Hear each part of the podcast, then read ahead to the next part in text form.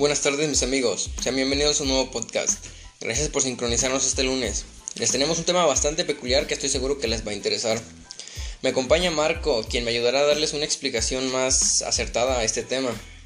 ¿Cómo estás Marco? Hola, buenas tardes compañero. Primero que nada, muchas gracias. Yo la verdad estoy muy bien.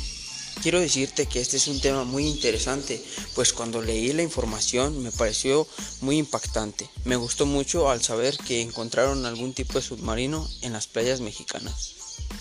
Pero al parecer muchas personas que nos están escuchando en este nuevo podcast no se saben la historia completa. Es para eso que mi compañero le cederé la palabra y nos explique más a fondo sobre esta situación. Bueno, esto es cierto, los pongo en contexto. En la playa occidental de la isla de Santa Margarita, ubicada en Baja California Sur, las increíbles aguas azuladas del Pacífico encontraron un submarino y no creerán la sorpresa que traía. Era de la Primera Guerra Mundial, descubierto por el Instituto Nacional de Antropología e Historia. Pero, ¿tú qué nos puedes decir sobre este tema, Marco? Lo que yo te puedo decir acerca de la historia del submarino es que fue construido en 1909 en Union Iron Works, en San Francisco, California, del país de Estados Unidos. Bueno, este se llamaba originalmente Sea Wolf y le cambiaron el nombre a H1 en 1911, ya que fue un modelo estrella de la Marina norteamericana para el patrullaje en la Primera Guerra Mundial. Bueno, continuando con la historia, el 6 de enero de 1920, los dos submarinos llamados el H1 y el H2 estaban emprendiendo su regreso a California. Una noche del 12 de marzo, los dos submarinos navegaban en aguas californianas, pero en medio de una tormenta sin posibilidad de maniobra, el H1 cayó a 365 metros, algo muy sorprendente, de punta redonda en la isla Santa Margarita. Tras la peligrosa situación que estaba sufriendo el submarino, el comandante James R. Whip ordenó a la tripulación abandonar la embarcación y nadear hacia playa arriba. Dentro de este submarino había 25 tripulantes, pero cuatro de ellos lastimosamente fueron vencidos por el mar. Además, a 400 metros de distancia, en medio de la oscuridad, el H2 logró cambiar curso. Sin embargo, su posición impidió ayudar al H1. Bueno compañero, como acabas de escuchar esta historia, para mí es algo triste, pero dime, ¿tienes algo que contar y algo por agregar? Pues en efecto es una historia triste. Después de lo sucedido, los días siguientes todo tipo de barcos de salvamento fueron a intentar sacar, poner a flote al H1, pero por más maniobras que hicieron, todo tipo de maniobras se fue a pique lamentablemente. O sea, se hundió. Después de lo sucedido, mm, surgieron, todo tipo de rumores de búsquedas organizadas por expertos en naufragios quienes decían haber visto el casco del el submarino ya hundido. Pero de todas formas, las expediciones de retorno fueron incapaces de encontrar a este fantasmal submarino. Pero la historia no se acabó ahí, porque en 2016 el Instituto Nacional de Antropología e Historia recibió un aviso sobre la presencia de un submarino histórico hundido en la ubicación ya que anteriormente les dije, que es la isla de Santa Margarita en Baja California Sur. De acuerdo con el informe dado, fue visto hace tres años, en esos tiempos, que era el 2016, sería el 2013 para ser más exactos. Cuando los pobladores de un puerto guiaron a un pescador deportivo a lo que ellos pensaban que era una roca. Ellos miraban eh, la figura reflejada en el mar y simplemente pues lo, común que uno piensa es, es una roca porque además el submarino no tiene el metal con el tiempo el metal se empieza a oxidar empiezan a, a pegar todo tipo de lamas en, en este metal y pues hace parecer una roca. Entonces ellos pensaban que era una roca y no resultó ser este gran submarino hasta entonces, el H1 forma parte del gran rompecabezas histórico de la navegación del Pacífico mexicano. Y digo que era grande porque literalmente era grande, no solo conocido como algo grande, sino que literalmente era un objeto demasiado grande, con una medición de 44.30 metros desde popa hasta los 31.8 metros. No es nada relevante, pero este, esta historia me recordó a la historia del Titanic, porque ambos tuvieron casi el mismo impacto. Obviamente el Titanic tuvo un impacto mucho más grande porque era un barco, pero igual se, al saber la noticia de los dos se siguieron armando más mm, expediciones por este tipo de lugares para, para seguir, para ver qué más encontraban sobre este submarino. Bueno compañero, un dato curioso que quiero agregar es que la estructura de este submarino se está colapsando. ¿Qué quiere decir esto? Que por parte por parte de este submarino se está cayendo en pedazos debido a que ya tiene mucho tiempo bajo el agua.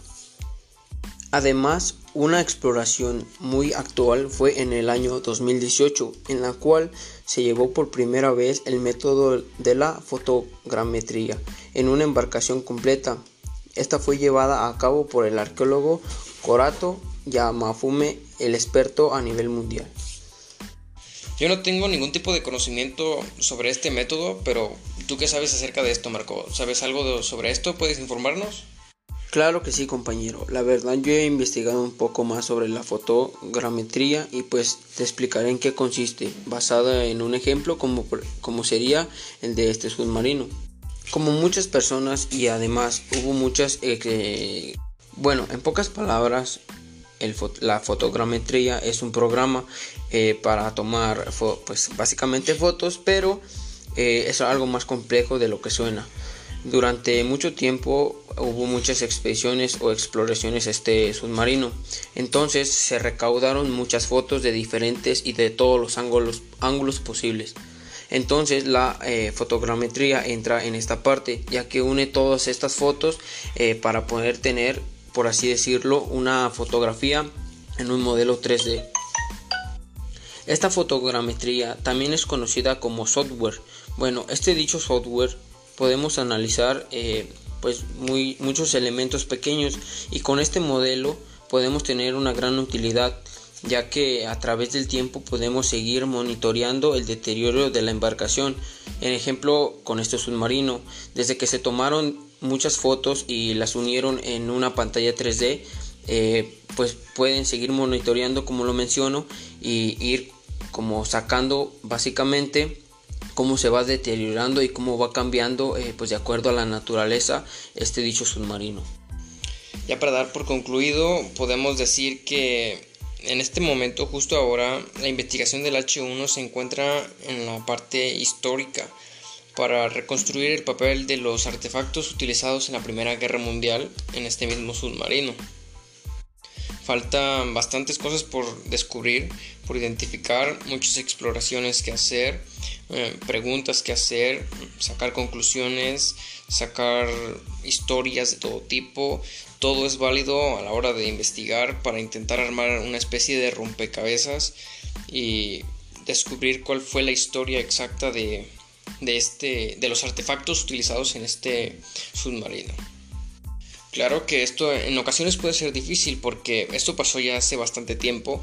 Las cosas en el agua, como están a cierta profundidad, a cierta temperatura, hay ciertos microorganismos, el metal se empieza a oxidar y empieza a desaparecer y llegará un tiempo en el que este mismo submarino desaparecerá por completo. Como les dije, es, un, es el mismo caso del Titanic el Titanic también ya está desapareciendo porque ya llevan bastante tiempo hundidos en el agua.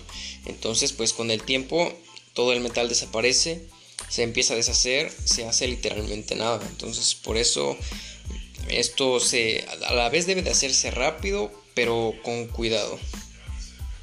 Se intenta um, analizar todas las partes que queden intactas para reunir la mayor información posible. Para esto se utilizan mm, trabajos, en estos trabajos de exploración se utilizan buzos profesionales que bajan, pueden bajar, no, en, ocasiones pueden ser cámaras, sino buzos, como ya los mencionó mi compañero sobre la trigonometría, pero en ocasiones también puede ser algún buzo profesional, puede bajar y, darle un, echarle un ojo a, a nuestro submarino perdido. Y bueno, ya alcanzamos los 10 minutos, ya con esto damos por concluido nuestro podcast. Me despido de ustedes. Muchas gracias por escucharnos. Eh, nos vemos el próximo lunes con un nuevo tema que les explicaremos. Puede que haya otra persona conmigo, puede que esté yo solo, no lo sabemos. Así que pues nuevamente les agradezco y Marco, ¿no tienes nada, nada que aportar a manera de, despedida? Sí, bueno, yo también me quiero despedir de una buena manera y pues además darle gracias a todas las personas que siempre nos están escuchando y que se toman esa libertad de pues tan siquiera escuchar y comprender un poco más los temas que les interesa y que estamos presentando. Muchas gracias para todos ustedes y pues nada, recuerden que somos estudiantes del Telebachillerato Comunitario Calzada de la Merced, eh, Universidad Virtual del Estado de Guanajuato. Este trabajo es por parte de paraescolares, donde nuestra docente es América Padilla Ramírez. Un gusto y nos vemos a la próxima.